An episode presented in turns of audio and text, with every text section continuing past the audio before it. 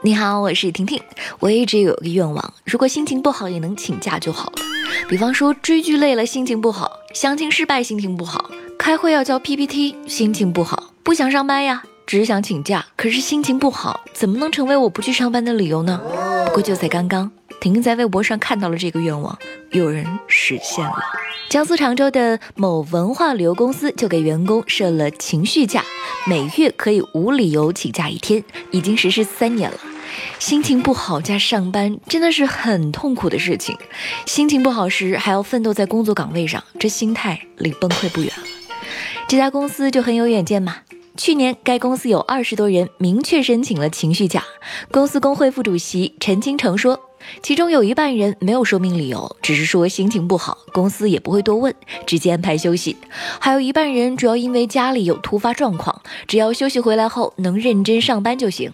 而更多人享受的情绪假是隐形的，公司虽然设置了这个假期，但是呢，也有很多员工不愿意让别人知道自己情绪不好，出于隐私保护的考虑，还会主动给员工休假。比方说，有时候看到员工偷偷在座位上抹眼泪，部门领导就会主动给员工放假。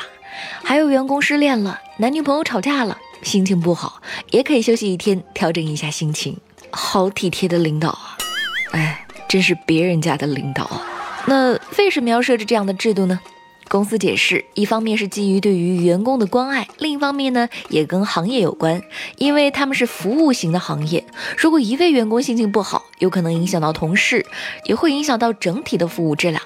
另外呢，如果在工作中碰到了一些不讲理的游客，员工也可能受到委屈呀。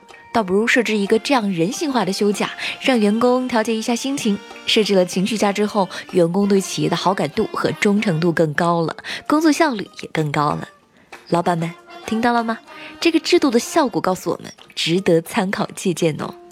情绪假在生活中其实并不常见哈，因为按照传统的观念，闹情绪不能当回事儿。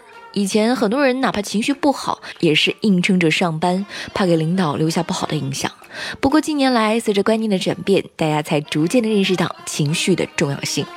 所以这样的公司，这样的制度，就问你羡慕吗？